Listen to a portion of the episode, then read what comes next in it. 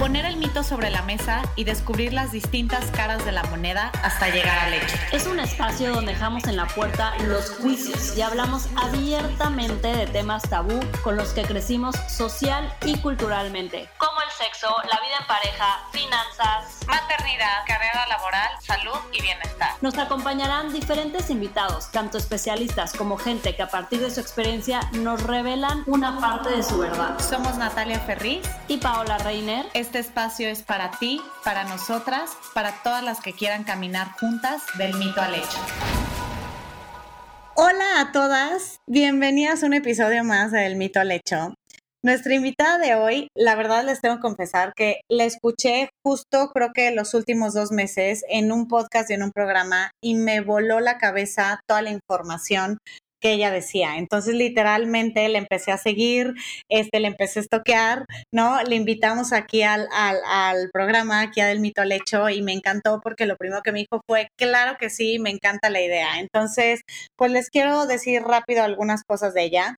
Eh, es licenciada en nutrición clínica con certificación en Functional Diagnostic Nutrition Practitioner, que es FDNP, como sus siglas lo dicen. Ella es mamá de dos, de dos, este, de una niña y de un niño, que es su vida entera. Y su pasión es la salud de la mujer. Por eso está hoy aquí. Tiene una atención foco en el ciclo menstrual, en la fertilidad y en la educación sobre el cuerpo humano en general y su funcionamiento. Hoy está con nosotros Grace, Grace Acad. Gracias por estar aquí, Grace. Estamos súper contentas. Mil gracias, yo más. Estoy muy emocionada. Ay, pues, bienvenida, Grace. De verdad, como dice Nata, estamos súper contentas y creo que las mujeres que nos escuchan el día de hoy se van a emocionar muchísimo con el tema de hoy. Eh, porque pues es algo que por lo que todas hemos pasado, este, por lo que todas vamos a pasar, entonces yo creo que ya para arrancarnos de lleno, eh, hablar de cómo justo la mujer a lo largo de toda nuestra vida tenemos como este recorrido, pues voy a decir permanente, en el viaje de las hormonas, ¿no? Desde la pubertad, cuando te baja la primera vez, hasta la menopausia, y pues cómo nos vamos enfrentando a estos diferentes cambios o diferentes etapas dentro de nuestra vida, ¿no? Y pues muchas veces escuchamos que pues la mayor afectación es cuando llega nuestro periodo justamente, o en cambios de humor, o en retención de líquidos, o si acaso el tema de las hormonas en el tema del embarazo, que justo, bueno, es algo que por lo que yo acabo de pasar muy recientemente, este, la realidad es que bueno, ahorita nos platicabas ahorita un poquito mejor, es que esta parte de las hormonas, que es el tema de hoy que me encanta, es cuestión de toda nuestra vida, ¿no? Al final las hormonas nos regulan todos, todos los días y, pues creo que sí, hablando un poquito de los mitos, es esta parte que siempre nos dicen, ah, te va a bajar, entonces traes PMS, ¿no? Te va a bajar, traes un tema hormonal, eh, estás embarazada, ah, bueno, pues el tema hormonal cuando estás embarazada es esto, ¿no? Y realmente lo adjudicamos a ciertos momentos de nuestra vida, pero este, creo que es algo que nos acompaña siempre y es algo con lo que vivimos todos los días. Y pues obviamente las hormonas son indispensables y juegan un papel muy, muy importante en nuestras vidas. Eh, y desafortunadamente, pues ahí hablo desde, desde, también desde lo que yo sé y por eso te tenemos hoy como invitada, pues tenemos muy, muy, muy poquita información o, o sea, sabemos cositas por lo que hemos escuchado de nuestras amigas, mamás, este, o si estamos pasando justamente por un embarazo, a lo mejor de, por nuestra ginecóloga. Entonces, si no estamos en esos, o sea, si no estamos eh, en nuestros días, no estamos embarazadas o no estamos en menopausia, jamás le hacemos caso a esta parte de las hormonas, ¿no? Nos falta conocimiento e interés. Entonces, justo por eso decidimos hacer este episodio el día de hoy, para ser más consciente de las hormonas que forman parte de nuestro cuerpo, ¿no? Entonces, hoy Grace queremos hablar de todos estos mitos alrededor de nuestro sistema hormonal y cómo nos van afectando a nuestro cuerpo en las distintas etapas. Ok, claro, me encanta el tema. De hecho, es un tema que me encanta platicar porque, justo como dijeron, no tenemos nada de, información sobre nuestro propio cuerpo. O sea, la primera vez que te hablan de, cómo va a funcionar tu cuerpo después de la pubertad es en la escuela, más o menos por quinto sexto de primaria, y no te dicen nada. O sea, lo único que te dicen es eh, cómo usar un, un anticonceptivo y cómo es que te puedes llegar a embarazar, pero no te cuentan cómo toda tu vida va a estar influenciada por estas hormonas. Y cuando yo me empecé como a meter el tema, dije, no lo puedo creer, me enojé. Sí, llegó un punto donde dije, no puedo creer que nadie nos enseña. ¿Por qué? Somos la mitad de la población mundial. ¿Por qué nadie nos enseña? Si nos enseñaran mejor, las mujeres pues tendríamos mucha mejor, mucho mejor control de nuestra salud y podríamos ir específicamente a las áreas de cuidado, por ejemplo, ya sea hormonal, digestiva, etcétera, en cuanto se necesite y no solo al ginecólogo o de repente al general que no tiene idea de nada. Entonces, por eso me metí y una de las partes que más me encanta es la educación sobre el cuerpo y las hormonas. Este, la verdad es de que lo que no entendemos, más que nada porque vivimos en un mundo que está liderado por, por hombres, ¿no? Es un mundo, es un patriarcado, es que las mujeres somos seres cíclicos. No, no tenemos una estabilidad hormonal como los hombres. Los hombres tienen testosterona 24 horas, eh, no tienen un alto y bajo de nada. Las mujeres sí somos cíclicas. Cada semana del mes tenemos un cambio hormonal muy importante que siempre lo, podemos como que relacionar con cosas malas, como ustedes dijeron, PMS o irritabilidad, de mal humor o que no quieres ir, no quieres salir porque ya no puedes el cólico de que te está bajando, pero si tú puedes corregir tus hormonas o entiendes qué está pasando en cada fase de tu ciclo menstrual, puedes tomar muchísima oportunidad de ello porque cada semana esas hormonas cambian a tu favor.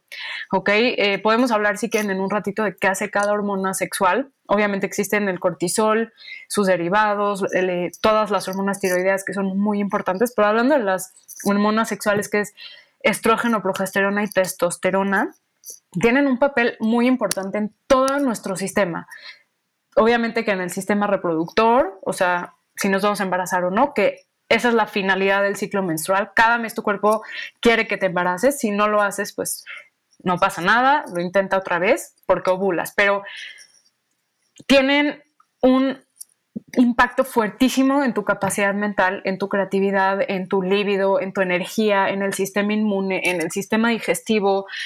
Eh, estas hormonas sexuales tienen muchísimo que ver con qué, tan, qué tanto ejercicio puedes hacer en cada fase de tu ciclo. No, o sea, influye todo, todo.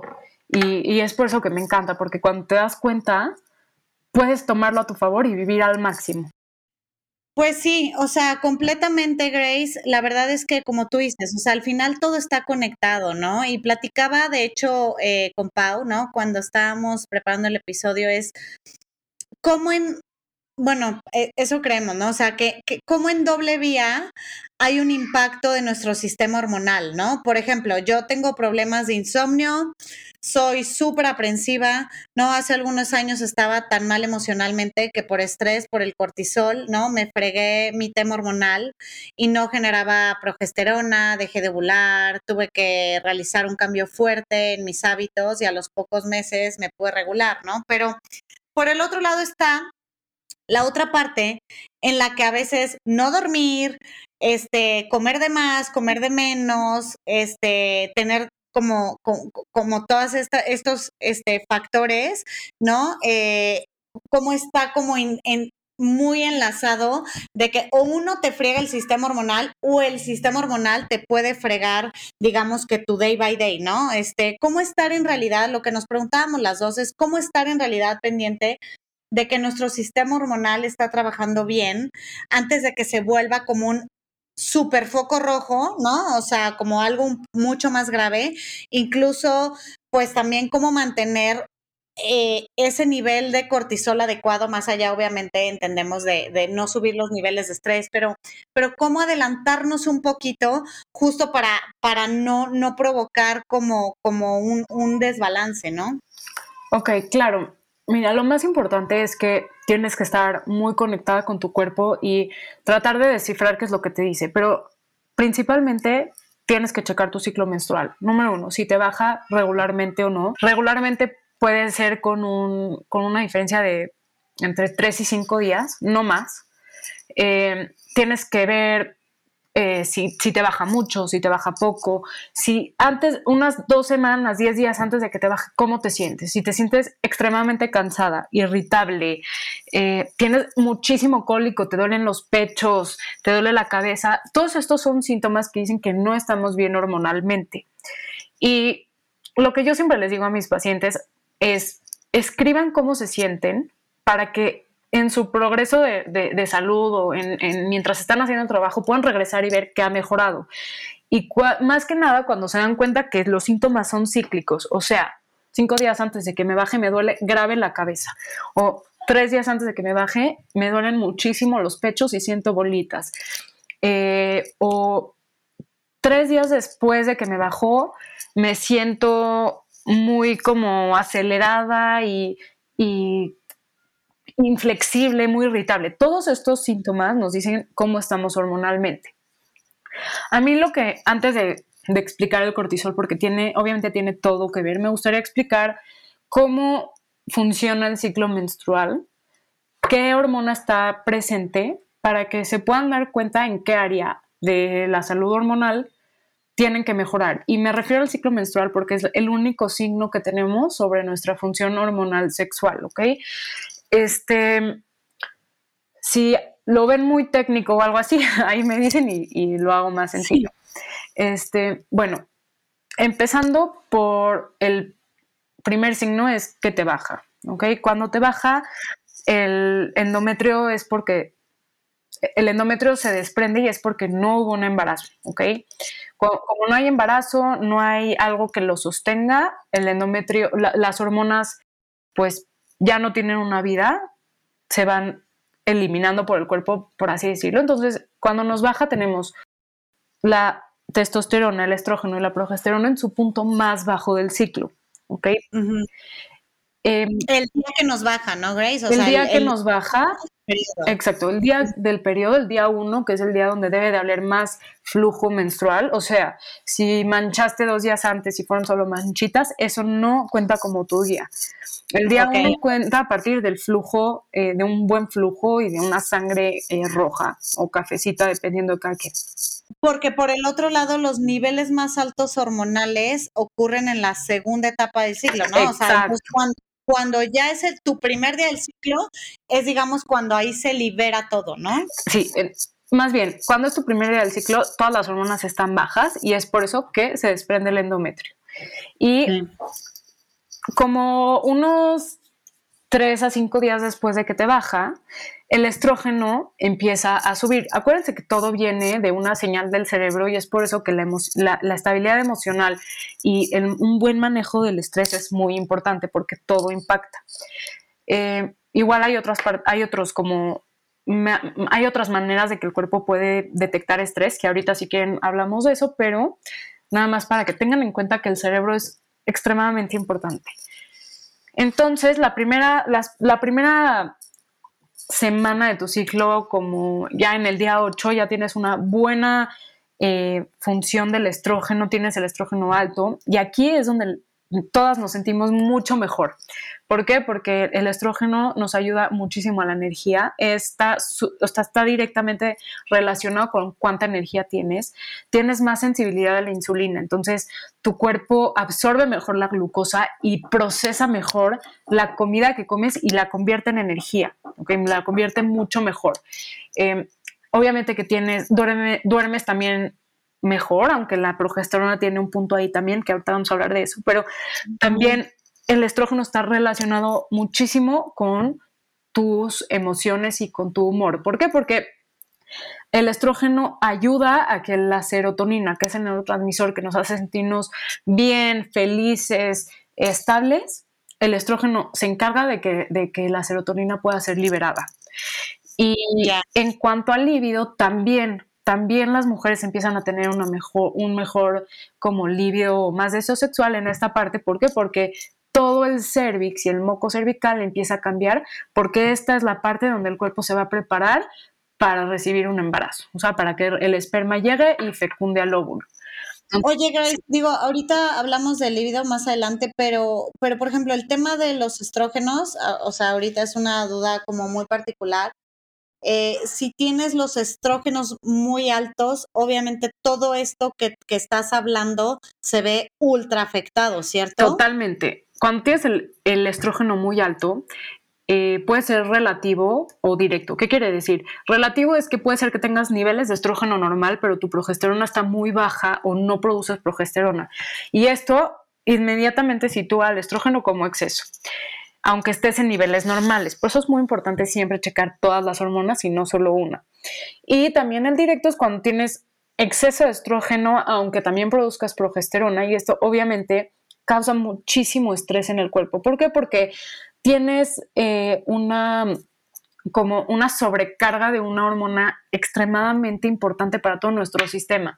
Por ejemplo, el sistema inmune es modulado por el estrógeno también. Entonces, hay mujeres que sienten que, o sea, mujeres que tienen problemas autoinmunes, cuando tienen exceso de estrógeno, en esta parte sienten que sus síntomas como que empiezan a, florecer mucho más fuertes. Y, o por el contrario, cuando tienes muy poco estrógeno, pues tu sistema inmune no está bien modulado, te puedes enfermar más rápido, eh, cachar virus mucho más rápido. Y obviamente el estrógeno es excelente, o sea, tiene una conexión importantísima con el hueso. O sea, el hueso depende mucho del, estrógeno y, la capacidad cerebral es impresionante con el estrógeno. O sea, gracias al estrógeno nosotras podemos ser multitaskers y por eso el hombre no. El hombre o sea, si tú le hablas a tu esposo o a tu pareja y él está en su celular, no hay forma que te conteste. O sea, te dice, o te contesta completamente otra cosa. Pero tú puedes estar cocinando con tu hijo al lado, hablando por teléfono con tu amiga y también al mismo tiempo haciendo la lista del súper. Quién sabe cómo, pero lo haces. Y esto es, a lo mejor hasta lo que regula como hasta este sistema de alerta, ¿no? O sea. Sí, está cañón, porque el estrógeno modula muchísimo la función cerebral. Entonces, si tienes exceso, no tienes nada, todo en exceso es malo, pero también todo en deficiencia es malo. Entonces, todo esto deja de funcionar de una forma tan bonita o en, sinfonía cuando tenemos exceso de estrógeno. Y obviamente los periodos, pues nos duele muchísimo cuando nos baja, los pechos se inflaman, muchísimo dolor de cabeza. Incluso como el estrógeno está relacionado con la histamina, que es esta molécula que, que también es parte del sistema inmune, que es para tratar de expulsar a los virus, bacterias, etcétera, que es la, es la molécula que te hace estornudar, llorar, sacar moco. Por eso te dan antihistamínicos cuando te da gripa, ¿no? Pero el estrógeno está relacionado con la histamina, con la histamina y cuando tienes exceso de estrógeno, eh, pues también tienes muchísimos eh, problemas de histamina que no nada más implican el estornudo y etcétera, sino muchísima inflamación en todo el cuerpo. Es que qué complejo es esto de las hormonas, o sea, no es solamente una cosa de solamente tu ciclo menstrual, o sea, yo creo que es algo que rige muchísimas cosas que al final las, como dices, Grace, hay tan poca información y creo que debemos informarnos mucho mejor porque luego a lo mejor estamos teniendo, no sé, migrañas o dolores de cabeza muy intenso o a lo mejor también, no sé, falta de elasticidad en la piel, o sea, como que muchísimas cosas que no sabemos que van directamente relacionadas a un desbalance hormonal, ¿no? O sea, que creemos de que, ay, bueno, a lo mejor tuve un día muy pesado y me sigue doliendo la cabeza, pero son muchas cosas que, que, que, creo que van de la mano y que muchas veces no sabemos que tienen que ver con un desbalance hormonal. 100%. Por ejemplo, bueno, en la segunda parte del ciclo, que es cuando ya ovulaste, a partir de la ovulación produces progesterona. O sea, si no ovulas, no produces progesterona y no tienes esta señal al cerebro que tiene que estar eh, ojeando a ver si hay un embarazo. Pero la progesterona eh, modula el receptor de GABA en el cerebro. GABA es otro neurotransmisor, pero es como la chill pill de hoy, ¿no? Te hace sentir tranquilo en tu centro, te hace sentirte como zen, así todo, todo delicioso, pero si no tienes progesterona, no tienes una buena activación de este, de, este neurotransmisor tan importante. Entonces, se ve hoy en día muchísimo que aunque ovulas, justo por el estrés que se vive en el mundo, no produces buena cantidad de progesterona y hay muchísima ansiedad que está implicadísima en todos estos neurotransmisores porque también está relacionada la dopamina, la adrenalina, todo, lo que está implicado, en la serotonina.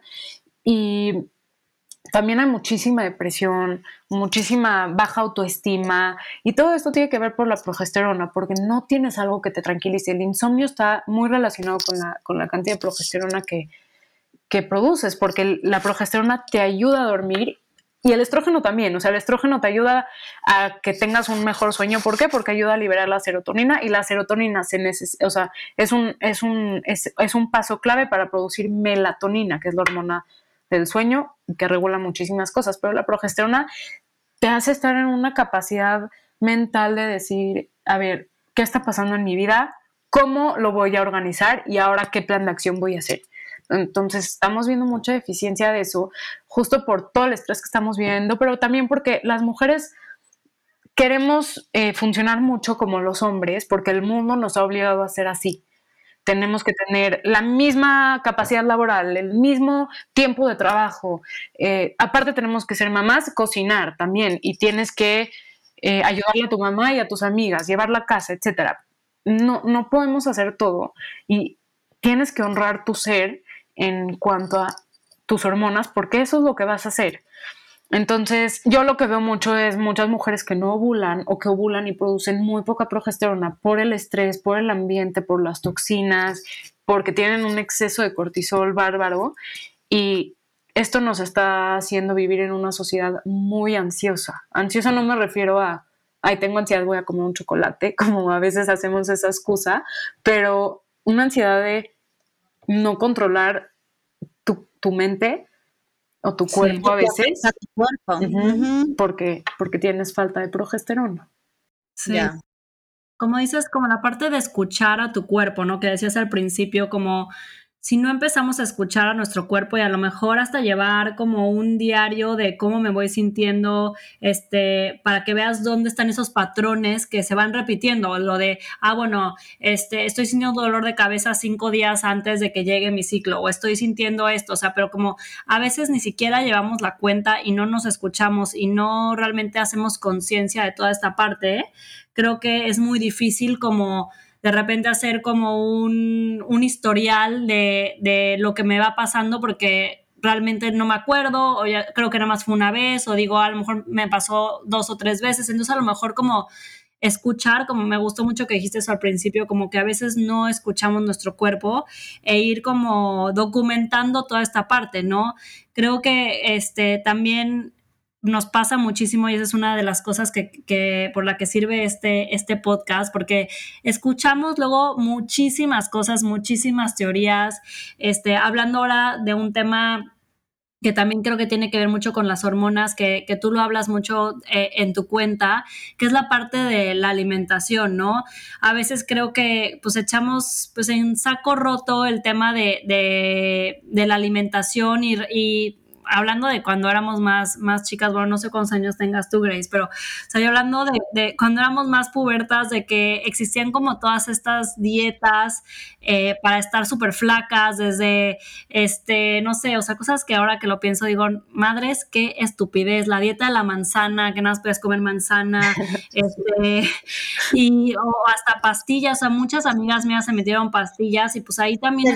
naturales y tremendas estás como jugando y te estás fregando el metabolismo y luego al final también la tiroides, ¿no? Entonces, este, pues científicamente, y ahorita tú nos platicas más, o sea, está comprobada la, la importancia de una buena alimentación para poder nivelar nuestro sistema hormonal, ¿no? Y mantenernos saludables, este, desde que eres chavita hasta tus 30 y luego hasta para poder llegar mucho mejor a la, a la menopausia. Este, me gustaría a lo mejor, Grace, si nos puedas compartir algunos de estos mitos de la alimentación, suplementos. Este, por ahí, cuando estábamos preparando este episodio, este, escuché que también a ver si nos compartes si es mito o no, el tema de el consumo, el consumo del camote silvestre, este, que te pueden ayudar como a diferentes síntomas, tanto de deficiencia hormonal, pero no sé, no sé qué tanto sea verdad todo esto. Tú, o sea, cómo funciona, qué es verdad, qué no. Ok, bueno, es un tema súper extenso. si ven que me voy ahora sí por otros lados, me cortan ahí. Pero la alimentación tiene todo. Es un mole de que. sí, la alimentación tiene que ver en todo, en todos los aspectos de la vida, desde la, desde la parte hormonal hasta la parte neurológica, digestiva, etcétera. Y como todo está conectado, de verdad, eso es algo que tenemos que entender. Todo está conectado. Todo lo que haces afecta a todos los sistemas del cuerpo. Entonces, la, alimentación es clave. Yo diría que el sueño y la alimentación están en la primera base de la pirámide, ¿no? Eh, la alimentación sí, bueno, sí tiene muchos como caminos. Hay muchísimas dietas, por ejemplo, se puso muy de moda la dieta keto, que es excelente, pero para muchas mujeres no. Ahorita les cuento por qué. Obviamente, que cada quien haga lo que le funcione, ¿ok? Todos somos diferentes, eh, no hay regla general, pero sí hay algunas cosas que se han demostrado que funcionan. Entonces, número uno, ¿qué pasa con la alimentación? La alimentación es clave para regular tu azúcar en sangre. El azúcar en, sangre es la base número uno para poder regular todo lo que es hormonas, desde tiroides, cortisol, hasta estrógeno, progesterona y testosterona. ¿Por qué? Porque además de que el, azúcar en sangre y la insulina son sistemas que nos ayudan a obtener energía, también modulan muchísimos sistemas como la inflamación, el sistema inmune y eh, cómo el cerebro va, va viendo cómo está nuestro ambiente alrededor. Entonces, por un lado, si no comes las calorías suficientes o estás en una etapa donde si no comes eh, un carbohidrato sano, tu cuerpo, tu cerebro puede sentir que estás en, una, en un como ambiente de hambruna o que falta energía y, va, y, el cuerpo siempre va a querer sobrevivir antes que reproducirse. Entonces va a decir, ¿sabes qué? Aquí no me están dando las suficientes calorías para poder crear un bebé. Acuérdense que el ciclo menstrual, su primera finalidad es tener un bebé, aunque tengas 15 o 48. Entonces, si el cerebro se, ve que no hay una ingesta suficiente de calorías, va a decir, a ver, pónganle un break a todo lo, lo reproductivo porque no puedo crecer un bebé cuando no hay cuando no hay, perdón, calorías suficientes para crecerlo. Entonces ahí vemos muchísimo una, una falta de ciclo menstrual o falta de progesterona o ciclos muy largos y irregulares, ¿no? Lo vemos mucho en anoréxicas, pero yo creo que no hay que centrarnos tanto en la anorexia, sino una, persona que cree que está haciendo algo bien para su cuerpo, como eh, dejar de, comer todos carbohidratos, como la dieta keto. La dieta keto es maravillosa, es terapéutica, te ayuda muchísimo a bajar la inflamación, te da energía, claridad mental. Yo la usé mucho por mucho tiempo, pero al seguir investigando, eh, nos dimos cuenta, bueno, no yo, sino todos los científicos y yo, pues leyendo sus estudios, que todos los estudios de la dieta, de la dieta cetogénica o la dieta keto se hicieron en mujeres que estaban en la menopausia o en hombres. Entonces no se tomó en cuenta la ciclicidad o el ciclo de las hormonas de la mujer. Y por eso a muchísimas mujeres que están en su etapa fértil no les va bien en la dieta keto. ¿Por qué? Porque el cuerpo, el cerebro necesita energía suficiente y carbohidratos para poder producir hormonas. Ejemplo, no sé si se dan cuenta que cuando les está bajando o llega su periodo, tienen mucha más hambre y por cosas dulces. Esto es porque el cuerpo necesita, necesita carbohidratos y porque tu leptina, que es la hormona que regula la saciedad, está más alta. ¿Ok? Entonces, en vez de suprimirte o, restringirte, pues escucha tu cuerpo y di, ah, ¿sabes qué? Me voy a sí necesito un carbohidrato. Ahora, ¿qué tipo de carbohidrato? Obviamente, todos los granos integrales, eh, idealmente gluten free, si quieren, luego hablamos del gluten, o las raíces y leguminosas, papas, camotes, betabel, frijol, todo esto. ¿Por qué? Porque tu cuerpo necesita carbohidratos y necesita este, necesita energía. Y también cuando ovulas, cuando ovulas, la leptina también es más sensible a la leptina, entonces tu cuerpo necesita carbohidratos, necesitas carbohidratos también para ovular y la tiroides necesita también carbohidratos para funcionar. Entonces, tienes que ser muy cuidadosa con las dietas. Ahora, por el otro lado, eh, Oye, ahí, o sea, ¿y crees que eso tenga que ver que ahora cada vez también hay, hay, como más casos de infertilidad o las mujeres se tardan más en poderse embarazar? O sea, que tenga que ver directamente con un tema de alimentación. No tanto en ingesta, por ejemplo, carbohidratos o de energía, sí a veces, a veces claro que pues les falta comer calorías porque vienen en una mentalidad de tengo que bajar de peso, tengo que bajar de peso, yo me veo bien en tal peso, yo les digo, pero tu cuerpo no te, tú te ves bien por la sociedad, porque la sociedad te dice que te ves bien, pero tu cuerpo claramente no te lo dice porque no te ha bajado en 47 días o en tres meses. Pero este, la fertilidad yo creo que se, se ve más afectada hoy en día por el estrés y por las toxinas que estamos viviendo en contacto todo el día.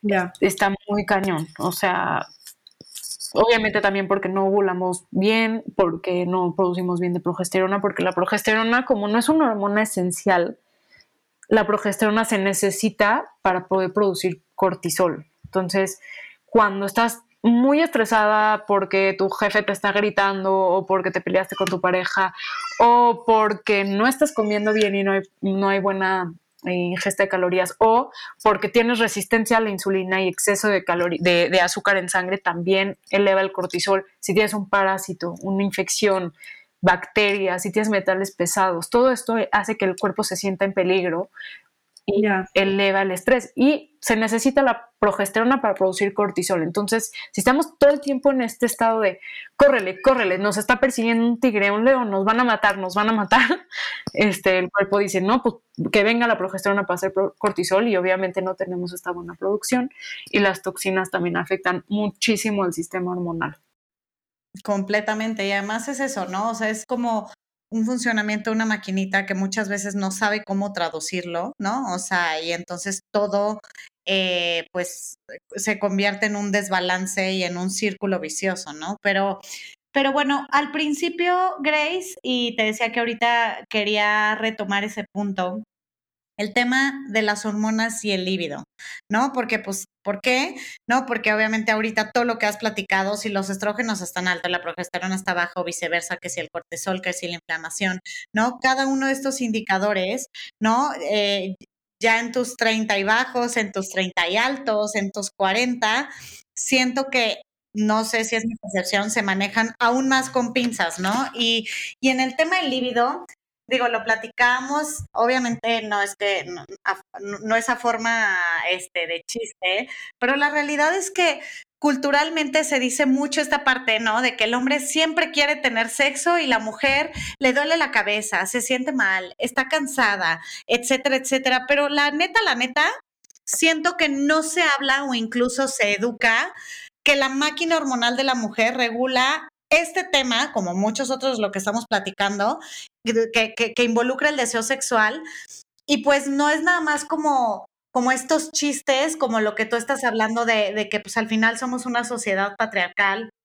y, y, y, esta parte de este funcionamiento se deja a un lado, sino que es una realidad, o sea, eh, eh, buena parte de nuestro deseo sexual tiene todo que ver con el ciclo menstrual de la mujer y no tiene que ver como te lo hacen ver a lo mejor cuando estás más chica de, ah, los días que te va, digo, no vamos a entrar en ese tema, no es porque no puedas tener este sexo, pero a lo que voy es que es nada más como, ¿cuándo te va a bajar? Y es como, güey, todo se regula a través de nuestro ciclo y el deseo sexual no es, este, no es la excepción, ¿no? Entonces queremos que nos hables un poquito de eso. Sí, claro. Mira, para empezar, eh, por lo mismo que tenemos diferentes eh, niveles hormonales en cada semana del ciclo menstrual, tenemos diferentes, como una, tenemos más o menos deseo sexual en diferentes semanas del ciclo. ¿Por qué? Porque la hormona principal para el deseo sexual o libido es la testosterona. Eh, la testosterona empieza a incrementar en la primera parte del ciclo junto con el estrógeno y se necesita también para ovular. Y no es casualidad. ¿Por qué? Porque el cuerpo está hecho para qué? Para que te embaraces, el ciclo menstrual. Entonces, si ovulas en el, o, estás fértil en, las, en los días en que tu testosterona está alta y tienes más deseo sexual, pues es más probable que tengas un bebé, ¿no? Obviamente. Pero todo viene a través de, del estrés. Todo viene por ahí. ¿Por qué? Porque el estrés suprime todo el ciclo, eh, todo el ciclo menstrual y, todo lo que son las hormonas sexuales, porque acuérdense que el estrés hace que el cuerpo se siente en peligro y no quiere que te reproduzcas. Entonces, ya sea que tienes, como les dije, estrés emocional, estrés mental o incluso estrés físico, como alguna ah, no sé, algún golpe o bioquímico, como un parásito que está todo el tiempo estresando a tu sistema inmune y a tu cuerpo, no vas a tener ese balance hormonal o esa sinfonía hormonal para que tengas un buen líbido. Y los hombres sí tienen todo el tiempo eh, deseo sexual o líbido más alto que las mujeres por lo mismo, porque tienen la testosterona alta todo el tiempo, pero no, no, no crean que hoy en día es así, porque hoy en día los hombres, la mayoría tienen muchísimos problemas con baja testosterona. ¿Por qué? Por lo mismo, por el estrés. Entonces, yo creo que todos tenemos que ver la forma de tranquilizar nuestro cuerpo y a veces no viene tanto de estrés mental o emocional porque puede ser que estás contenta en tu ambiente laboral, en tu casa, con una relación sana y con tus hijos, pero probablemente tu sistema, no sé, es un ejemplo, tu sistema digestivo está hecho pedazos, ¿no? No vas al baño diario, tienes gastritis, reflujo, tienes probablemente, no sé, una bacteria por ahí que no está dejando que todo funcione bien. Entonces, eso estresa al, al, cuerpo. Y como les dije desde el principio, cuando sabes escuchar tu cuerpo y te das cuenta que no es normal lo que te está pasando, primero tienes que saber qué es normal eh, y, o sea, tienes que saber qué es lo normal para que sepas qué no es normal y ya puedes tú ver en qué áreas te vas corrigiendo.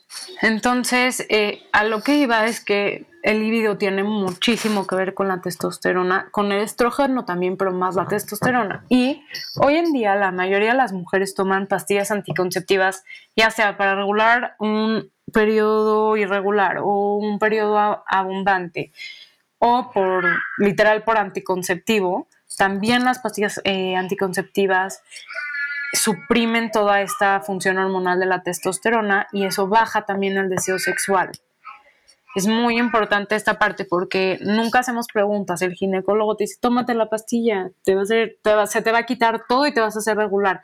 Pues claro, porque estás cortando la comunicación entre tu cerebro y tus ovarios, no estás produciendo hormonas sexuales naturales y obviamente que todo como que se duerme, a veces no, pero la mayoría de las mujeres no sienten nada.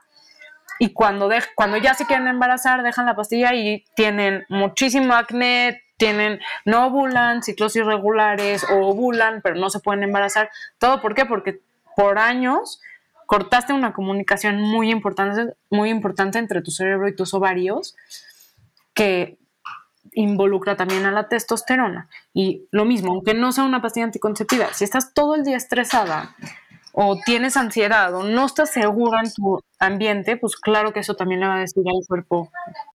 Claro, y en el periodo Grace, digo, a lo mejor no lo hablo por mí, lo hablo por muchas de las que nos están escuchando, eh, por la misma razón eh, de cuando bulas, ¿no? o sea, no sé, en el, entre el periodo, entre el día 12 al 18 tu periodo es cuando el líbido está más alto, ¿cierto? Sí, o hasta desde antes, puede ser desde el día 8, o sea, depende de cada quien. Y te digo, es por la es por la testosterona. si tienes un buen nivel de, testosterona, tienes o sea, un buen deseo sexual, tienes muchísima energía, tienes motivación para la vida, tienes fuerza, tienes eh, mucha capacidad de decisión, porque acuérdense que la testosterona es más masculina. Las mujeres también la necesitamos, pero la tenemos en menor cantidad. Entonces, si tú tienes una buena respuesta de testosterona, tienes estas capacidades que, que, hacen al hombre tan poderoso, pero a ti en tu forma como mujer, ¿por qué? Porque también tienes el, apoyo del estrógeno que te hace maravillosa como multitasker y como un cerebro impresionante. Entonces, la testosterona te ayuda, aparte del líbido, que sí es muy, muy importante hoy en día, también a que tengas motivación. Y yo he tenido muchas pacientes que hacemos estudio DOCH, el DOCH es el estudio de hormonas en orina, que vemos todos los metabolitos de todas las hormonas sexuales, el cortisol, etcétera. Y les digo, mira, tu testosterona está en casi en ceros, o sea, no estás produciendo nada y, y es por esto que no tienes ganas de hacer nada. Y me dicen, no puede ser, o sea, me estás me estás leyendo como un libro, no tengo ganas de hacer nada, no tengo motivación. Antes tenía muchísimas ideas y las podía llevar a cabo, ahorita ni ideas tengo. Y obviamente la testosterona tiene muchísimo que ver. La testosterona te ayuda a tener una, una buena composición corporal, corporal en relación al músculo y a, que tengas como una capacidad de decisión firme. Ahora, la testosterona se ve muy en desequilibrio hoy en día todos conocen, todas conocemos a alguien que tiene síndrome de ovario poliquístico, que es el, es el síndrome más común en todas las mujeres, en donde la testosterona o los andrógenos puede ser DHEA, puede ser androstenediona, puede ser otro tipo de, de andrógeno, está muy elevado. Y por eso estas mujeres que tienen SOP tienen muchísimo acné, tienen pelo o cabello en la cara, como en la barba o en el bigote, y se les cae el pelo de la cabeza, eh, no, no ovulan, no tienen ciclos súper irregulares, entonces les cuesta más trabajo embarazarse, o no tienen este balance hormonal y es por lo mismo, porque tienes una hormona más alta que la otra. Oye, Grace, y ahorita hablando de justamente, o sea, de cómo eh, nos enteramos que tenemos un desbalance hormonal que hablabas de este estudio, o sea, sabemos que las mujeres regularmente, pues vamos al ginecólogo, este, o vas a hacerte tu chequeo anual, ¿no? Y pues depende el caso, depende si a lo mejor tienes algún cierto foco rojo o algo que quieras checarte, te hacen ciertos estudios, este, te revisan a lo mejor el tema de, del ciclo y como dices, los, yo creo que los ginecólogos sí muchas veces nos dan como este quick fix, que es la, que es la pastilla para regular absolutamente todo. Y a lo mejor estamos como dentro del rango este, general en cuestión de, de, de nuestros estudios, pero no sé si hay algo como mucho más específico, este, no sé, a lo mejor que podamos prevenir de alguna manera o que nos pueda hacer un poquito más prevenidas en cuestión a nuestra salud hormonal, así que, que, va como que junto con pegado hasta con nuestra salud mental y otros aspectos como de mantenimiento de una forma distinta a lo que normalmente estamos acostumbradas a ir, que es este chequeo anual o ginecólogo, o sea, independientemente de que esto obviamente lo tienes que hacer año con año, este, pero tú que eres justo nutrióloga funcional, enfocada en balance hormonal, ¿cómo, ¿cómo se da este mantenimiento? Sobre todo, o sea, pensando arriba de los 35, que, que, que también no sé si esto es mito o no, pero que hay como un cambio importante en cuestión que dejas de producir muchísimas cosas este, y, y, sobre todo que sea un tema de prevención y que no lleguemos a ya estamos con migrañas fuertísimas, ya está, o sea, esa es cómo, cómo podemos tomar acción con respecto a nuestra salud hormonal. Ok, perfecto. Mira, hablando para las mujeres de arriba de 35, sí hay un cambio hormonal. ¿Por qué? Porque eh, están entrando a la etapa de perimenopausia. Perimenopausia significa estos años antes de la menopausia que pueden ser de de 5 a 10 años antes. Entonces, si la menopausia te llega a los 50 en promedio, más o menos a los 40 ya estás entrando a la perimenopausia. ¿Qué significa? Que, que ya no tienes tantos óvulos para ovular y tu cuerpo le está echando muchas ganas para empujarle, pero obviamente como no tienes este óvulo que va a dar la señal de que hay que producir hormonas, eh, obviamente hay muchísimo desequilibrio hormonal y por la, el estilo de vida que llevamos se ve mucho, o sea, se ve mucho implicado en los síntomas. Por ejemplo, este, empiezan a tener exceso de estrógeno porque ya no producen bien progesterona, porque ya no ovulan, les duelen los pechos, empiezan a tener muchísimo insomnio, de repente tienen dos periodos en un mes o tienen un periodo cada 45 días. Entonces, primero que nada, tienes que entender que vas a cambiar en la vida, o sea, si tienes menos de 35, sí tienes que preparar tu cuerpo para la menopausia, aunque te falten 25 años. Y si ya estás cerca de la perimenopausia, si tienes 35 o más, tienes que cuidar mucho tu alimentación para regular el azúcar en sangre, porque vas a tener menos sensibilidad a la insulina, vas a tener más, más problemas con la tiroides y todo esto va a influir muchísimo en tu ciclo menstrual y por lo tanto todos los sistemas que impactan las hormonas sexuales. Y al regular tu azúcar en sangre, estás dándole muchísimo eh, tiempo de energía para sanar a tu cuerpo. ¿A qué me refiero? A que si tú, si tú mantienes tu azúcar en sangre estable, la inflamación va a bajar, tu sistema inmune va a estar más tranquilo y tu cortisol también. Entonces, si tienes esa energía vital para poder sanar y regenerarte, vas a poder vivir una perimenopausia, una menopausia o estos cambios hormonales mucho más bonito, ¿ok? Todo depende de eso. Entonces tienes que llevar muy buena alimentación, tienes que hacer un buen ejercicio, pero un ejercicio que vaya realmente contigo, o sea, no muchísimo cardio. Si el cardio no, si ves que el cardio te afecta, pues irte más a las pesas o a la yoga. Algo más de eh, funcional y de fuerza. Exacto. Yoga o pilates, etcétera. Tienes que, pues tienes que manejar muchísimo tu estrés. Hoy en día la terapia hablada es muy importante o la, cualquier tipo de terapia. Y obviamente que también nos tenemos que empezar a suplementar. ¿Por qué? porque en el mundo en el que vivimos los alimentos ya no nos pueden dar todos esos nutrientes esenciales porque la tierra en donde están plantadas las en donde están plantados ya no tiene esa calidad. Exacto, bajó muchísimo la calidad, está muy depletada, muy deficiente, muy deficiente de, de muchísimos nutrientes, por ejemplo, el magnesio. El magnesio es el es el mineral esencial para el ciclo menstrual, para la función hormonal, para la función eh, cerebral, cognitiva. El magnesio es el mejor mineral de todos a mí. A mí, yo llevo tres meses tomando magnesio. Es maravilla, es maravilla. O sea, y hay tanto... Y duermo, y duermo fregón. Es lo ¿eh? máximo. el era lo que me ayudaba a dormir el magnesio. Sí, es maravilla. Y no hay, hoy en día, por la calidad del, del suelo, por tantos pesticidas, herbicidas, eh, porque no hay variedad. Por ejemplo, eh, no sé, plantan en muchísimas hectáreas puro maíz, pura soya, puro eh, trigo, no hay variedad y no hay intercambio de nutrientes entre plantas y tierra que hace que ya no haya tantos nutrientes en la tierra. Entonces, sí es posible, pero le vas a tener que echar muchísimas ganas, comprar todo orgánico. Sí, todo ultra perfecto, ¿no? Entonces, Sabiendo de dónde viene, por qué, cómo, cuándo. Claro, no.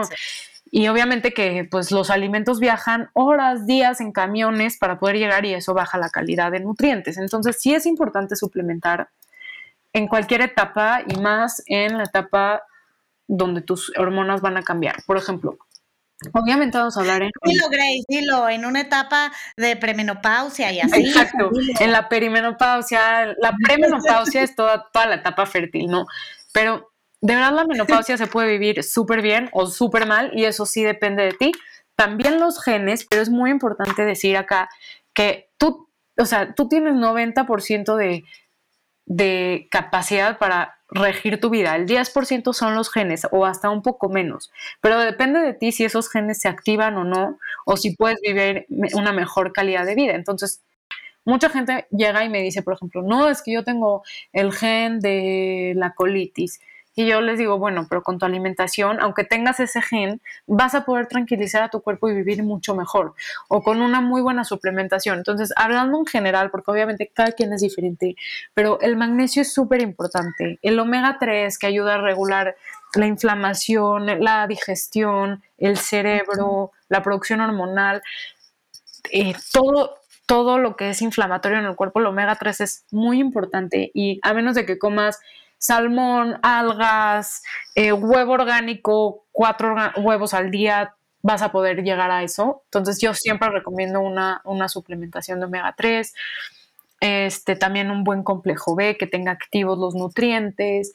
Se recomienda también muchísimo como hacer, bueno, yo, yo les recomiendo mucho a mis pacientes hacer como un licuado de verduras para para garantizar que ya te comiste dos o tres tazas de verduras, que a veces es difícil comerlas y más en el ritmo de vida que llevamos. Entonces, mete toda la licuadora y tómatelo como, como shot, pero que no sea jugo para que tengas también la fibra. O sea, hay muchísimas estrategias que puedes hacer para controlar, para controlar tu salud hormonal. El sueño es clave. O sea, la gente que no duerme, que está viendo la tele, que está trabajando, las mamás que tenemos bebés chiquitos, sí pues sí tenemos un impacto ahí muy fuerte, porque la melatonina, que es la hormona del sueño, regula también, es muy importante para el ciclo menstrual, regula la ovulación también.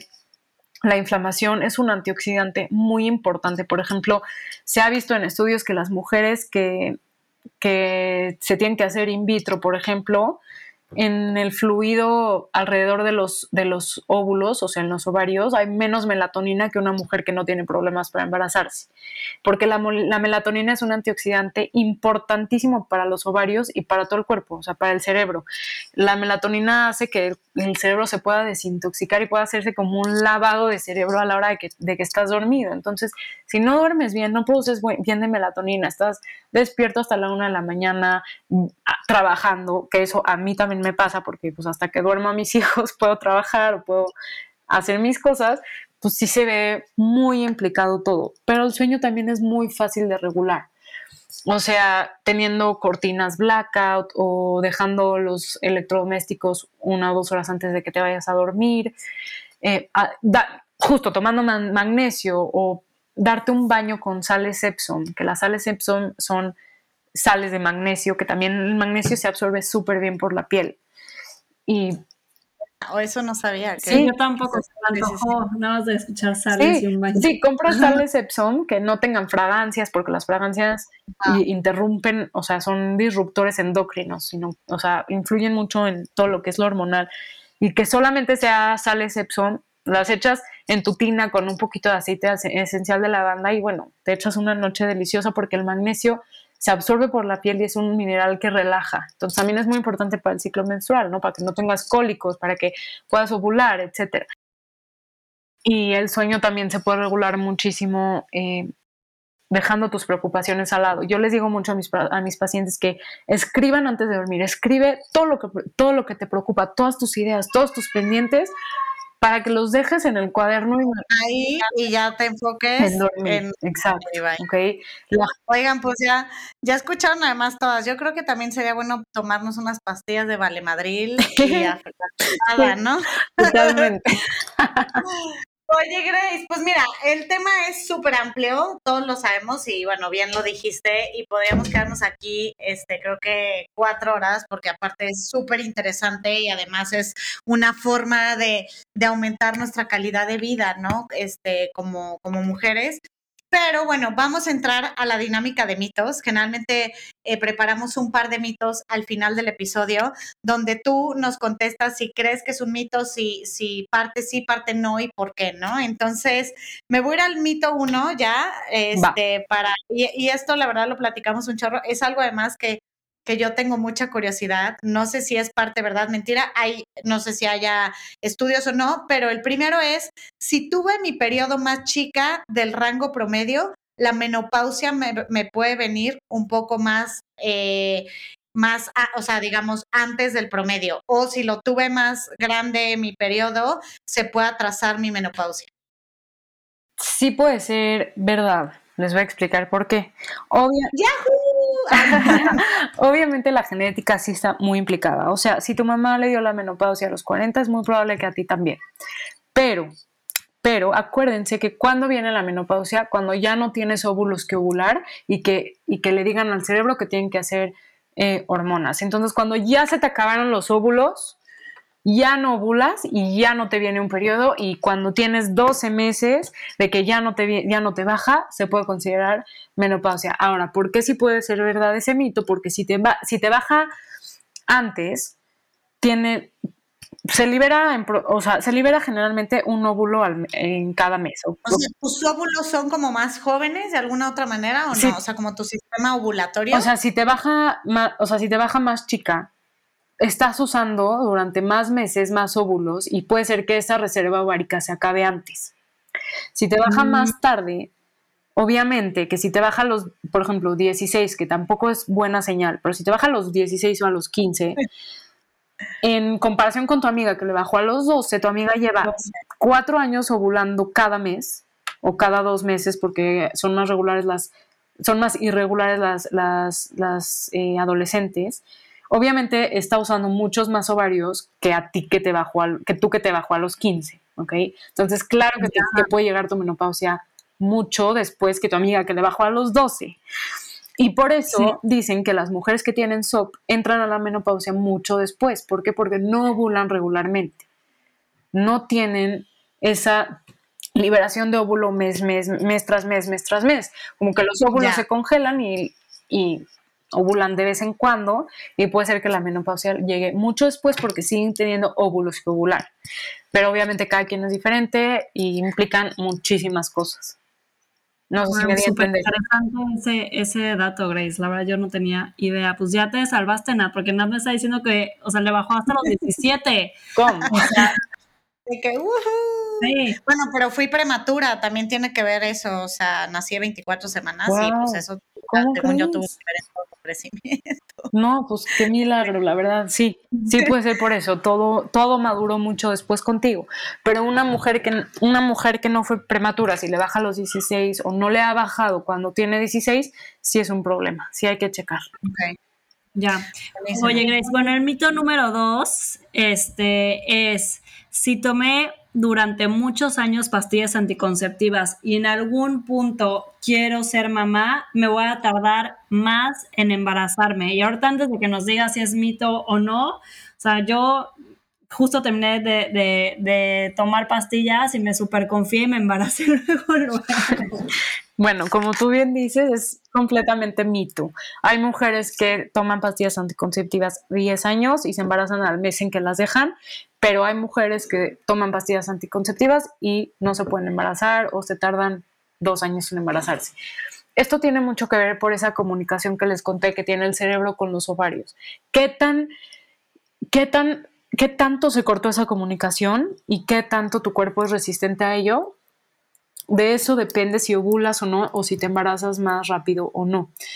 Acuérdense que las pastillas anticonceptivas, como se, son orales, pasan por el hígado, pasan por el intestino y causan muchísimo malestar o causan muchos estragos, mucho caos en todo el cuerpo.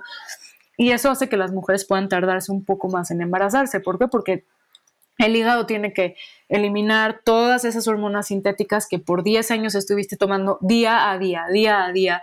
El sistema digestivo, que también es muy importante para todo lo que es el balance hormonal, también está implicado, entonces tienes que recuperar tu microbiota intestinal, reparar la pared intestinal y con eso puedes como que acelerar el proceso de que llegue tu periodo o que ovules, pero sí es mito porque depende de cada quien y eso no lo puedes saber.